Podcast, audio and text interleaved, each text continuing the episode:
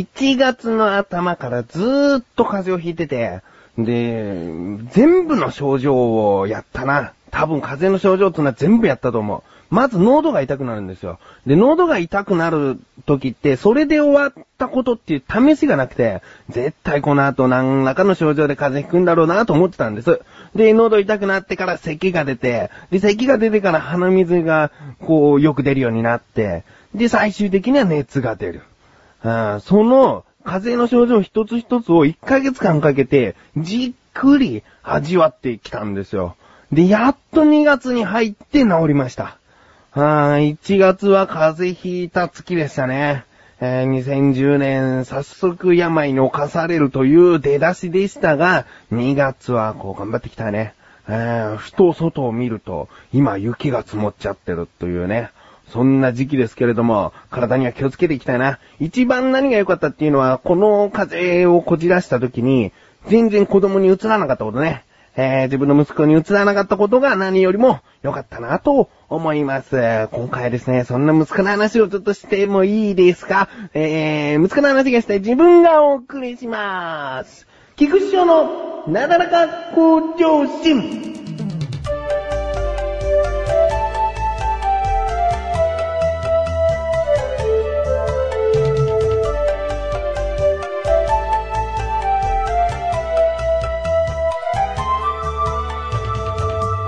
まあ、なだらか向上心っていうのはちょくちょく自分の息子の話してるけれども、今回は大々的にしたいんです。えー、なぜなら、1歳になりまして、えー、息子1歳スペシャルっていう感じですね。うーん。まあ何も内容は変わらないよ。子供の話がちょっと多くなるだけだよ。うん。あのー、自分の息子、自分の子供なんつってると、ちょっとめんどくさいんで、えー、たまに呼んでる呼び名を使って話を進めていってもいいですかね。えー、文ちゃん。文ちゃんって呼んだりもするし、その文ちゃんっていうのは正式名称文蔵なんですね。だから文蔵はとか言いますね。自分の息子のことを文蔵はって言います。うん、何その古臭い名前と思うでしょ？本名じゃないですからね。えー、本名はもうちょっとかっこいい感じの名前ですかね。うん。あの、うちの文蔵、あ、文蔵って、あの、なだらか小女子ずっと聞いてる人はもしかしてと思ってるかな？一応言っときますね。日本昔話のエンディングテーマを、え、歌っていたエンディングテーマ、あの、星探しっていうエンディングテーマの時があって、その星探しというのを歌っていたのが、相田文蔵さんという方がいてね。えー、で、その文蔵さん、の話をなだらかご女子に過去にしたことがあって、その声が好きなんですよ。その声が好きで、文蔵っていう、その名前の響きがうちの息子の顔となんか一致するんで、お前文蔵だみたいな風に思っちゃったんですよ。かといって本名文蔵にしてるわけじゃないんだけど、なんか文ちゃんっていう言い方が似合うんだな。あーで、ちなみにですけど、相田文蔵さん正式には相田文蔵さんっていうみたいですね。そこはあの、なんだらかご女子本編昔喋ってる時触れてないですけれども、すいませんね。あの、文蔵さんね。本名は文蔵さんですけれども、うちの子は文蔵と申します。よろしくお願いします。うん。あの、うちの文蔵ですね、1歳になりまして、まあ成長した。えー、体重は10キロ。知り合いの2歳になった息子さんが10キロって言ってましたね。同じだなんつってね。でも同じってことは、うちの子は1年間体重が変わらないのかなって言ったら、そんなことはあるわけないから、きっと太っちゃなんですね。ええー、誰にだか太っちゃなんです。うん。で、1歳になりましてね。1歳になると、よくこれぐらいができるようになるっていうのが、手を振る。バイバイとか言うと、手を振るという仕草を1歳前後で覚えるらしいんです。うん。で、周りの子はどうかっていうと、1歳になってる子はあまり知らないので、まあおそらく大体の子はできてるんじゃないかなと思うんです。うちの子はとある条件を満たさないとできないんですよ。うん、バイバイっつって、この仕事行く時とか手振っても、あんまり手振ってくんない。稀に手振ったかなっていう素振りあるけど、あんまり手振ってくんない。だけど、これをすると高確率、今のところ90%以上は手振ってくれてんじゃねえかなと思うのが、自分がズボンを脱いだ時ね。ズボンを脱いでパンツ一丁になると手振ってくれる。うーん、なんでかなっていうと、お風呂に入るというタイミングだっていうことを分かってくれてるのかな、えー、お風呂行ってらっしゃいという意味な感じがする。で、手振ってるんだね。えー、と思ってます。と思ってるんだけど、一説によると、ズボンを脱ぐことにより、そのお父さんの体が臭い臭いという仕草なんじゃないかっていうのが一説ですね。一説ですからね。えー、多分手を振ってくれてるお風呂行ってらっしゃいと。早く僕を迎えに来てねという意味で手を振ってくれてるんじゃないかなと思うんですね。うーん、もうちょっとよく考えて手振ってほしいな。お風呂ぐらいっていうよりも仕事行くときに手振ってくれる方が嬉しいんだけどな。あまあ、そのね、手を振るという仕草、これからどんどんどんどんでもできるようになってくると思うんですね。えー、他に、うちの文像の特徴といえばですね、とにかく食べることが好きみたい。うん。あの、子供心っていうのは常日頃変わってくるので、えー、なんとも言えないんですけれども、今結構お父さん子で、あの、自分に抱っこされるのが好きみたいなんですよ。で、抱っこしてる時に、ちょっと用があるっつって下ろすと、泣いちゃうんですね。で、泣いちゃって抱っこ、もっと続けてくれよって言うんだけど、あの、例えばトイレだったりとか、そういうどうしても、ちょっと抱っこできないという状況があるじゃないですか。そういう時にそっと置くんだけど、大泣きする。大泣きするんだけど、おせんべいとか、あの、パンとかをあげると、一瞬で泣けやむ。あーもうこれはお父さん症なり、食べ物っていう、なんかできてるね。うん。他にもね、食べ物好きなんだなと思う時が、頭をちょっとこう座ってる時にこうちょっと倒れて床にぶつけちゃったりすると、大抵のお子さん泣くでしょ？痛いっつってね。痛いっつって、うちの子はあんまり泣かない。うん、なんかぶつけたりとか、あのー、まあ足軽く何かに挟んじゃったりしても泣かないんだよね。一瞬ちょっと、わーという声は出すんだけど、大泣きするわけじゃない。一番大泣きするのは食べ物をちらつかせつつ与えないとき。え、なにそれくれるんじゃなかったのかよっていうことで大泣きする。うん。そんな文像の、えー、最近のマイブームはですね、しゃもじを奪う。お釜のその横にしゃもじをこう立てかけられるようになってるんですけれども、そのしゃもじを奪うことがマイブームっぽいですね。うん。あのしゃもじには米粒がついてるんですよ。そのしゃもじを手に取って、一個一個を取って口に入れるっていうのをやってるんで、まあ、そのね、ご飯がいっぱいついてる棒っていうことで、すごく嬉しそうに持つんですね。まあ、あんまり持たしちゃいけないしゃもじはそういうおもちゃとか、あの、食べ物を食べる、その、直接、こう、口にする道具じゃないから、あんまりさせないですけれども、ちょっと、こう、気が緩むと、あ、しゃもじ取られてたっっていう風になっちゃうんですね。えー、まあ、それをご飯を食べ終わった後でも、そのしゃもじ取ってご飯粒を食べたがるというほど食欲があるみたいです。うん。まあ、こんな文蔵の特技は、特技はですね、最近はもっぱらテレビのアンテナ外しですかね。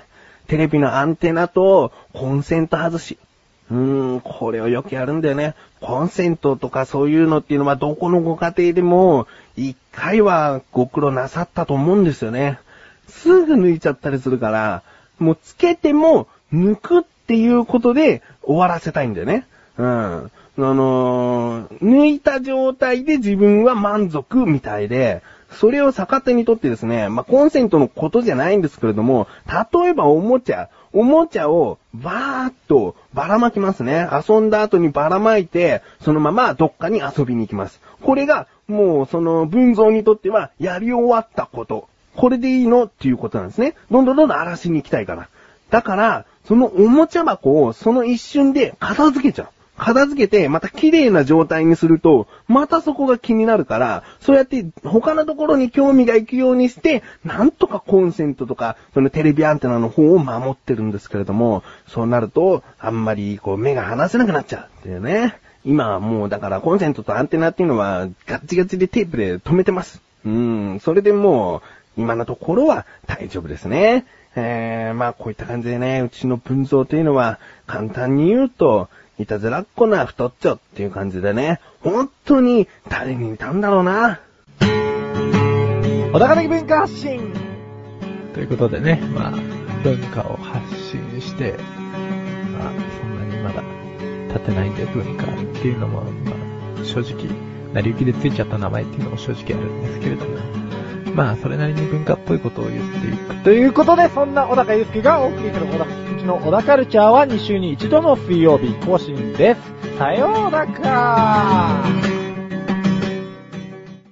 それではコーナーに参ります。自力80%。このコーナーでは日常にある様々な疑問や質問に対して自分で調べ自分で解決していくコーナーでもあり、リスナーの方からのご相談やお悩み解決していくというコーナーです。今回もメールが届いております。ありがとうございます。なだらかネーム、魔術師手術中に食事中さん。あー、ギリギリ？言えてない？えー、もう一回言います。魔術師数術中に食事さんですね。本文。過去に貨物列車の疑問に答えていただきありがとうございました。聞いていて、つい、なるほど、と、電車の中で声に出してしまい、周りにじろじろ見られました。ああ、そんなことがありますね。自分もなんかラジオ番組とか聞いてると、ちょっと笑っちゃいそうになる時あるけど、なるほどって声を出したほどって相当ですよ。ええー、相当こう、あの、なだらか聞いて思ってくれたんですね。納得してくれたんですね。ええー、嬉しいですね。もし、あれですよ、その店員さんの中で、な、何がなるほどなんですかっていう、その、おばちゃんとか声かけてきたら、いや、この番組でねって言ってくださいよ。この番組のね、魔術師手術中に食事中っていうのは、あの、自分のことなんですよって言ってください。えー、まあ、その魔術師手術中に食事中っていうのをご自身で言ってもらいたいがために今言いましたけども、まあ嬉しいですね。うん。本部の続き。そんな菊池さんに二つ目の質問です。はい。そのうちわかるだろうと思っていましたが、大人になってもわからないことがあります。数え年って何ですか？実際の年齢とは違うのはわかるんですが、一体何に対しての年なのかわかりません。菊池さんの竹を割ったような回答をお待ちしております。それでは、ということですね。竹を割ったような回答できるかな？えー、早速行きましょう。今回の疑問。数え年って何なの？ですね。調べてきました。ここからが答え。簡単に率直に申し上げます。数え年というのは、生まれた年を1歳とし、新年を迎えるごとに1歳ずつ加えた年齢。うーん、もっと簡単に言いますね。もっと簡単に言うと、例えば、自己紹介するとき、今年で自分何歳になりますとか言いますよね。えー、まだ誕生日は迎えていなかったり、あの、迎えていたりとかで、今年何歳になりますって言った時に、その年齢プラス1歳が数え年ですね。多分そうですよね。自分の場合は今年28なんです。28ということは数え年は29ということですね。えー、どうですかね多分こういった考え方でいくと、えー、簡単に数え年っていうのがわかるんじゃないかなと思いますね。文像はちなみに数え年で言うと2歳ということになります。うん。どうですか？魔術師鈴筒に即時さん。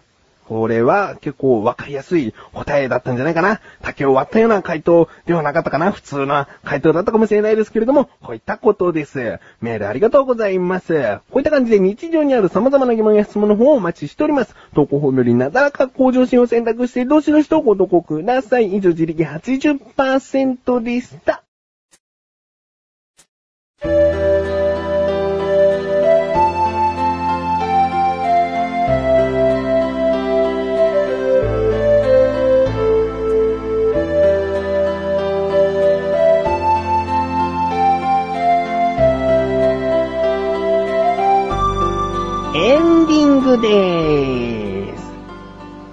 いうことで今回は文像一切スペシャルなんつって特に普通の回ですけれども、えー、お話ししました。どうですかね？あのー、とある収録日に、菅井良樹という横断歩道元メンバーが来たんですね。で、自分の子供を初めて見るんです。だから約1年ぶりぐらいにうちに来て、初めて自分の息子と会った瞬間の第一声が、可愛いだったんですよね。初めて菅井の口から可愛いというのを聞いたぐらい、うちの子は可愛いんじゃないかな。どうかな？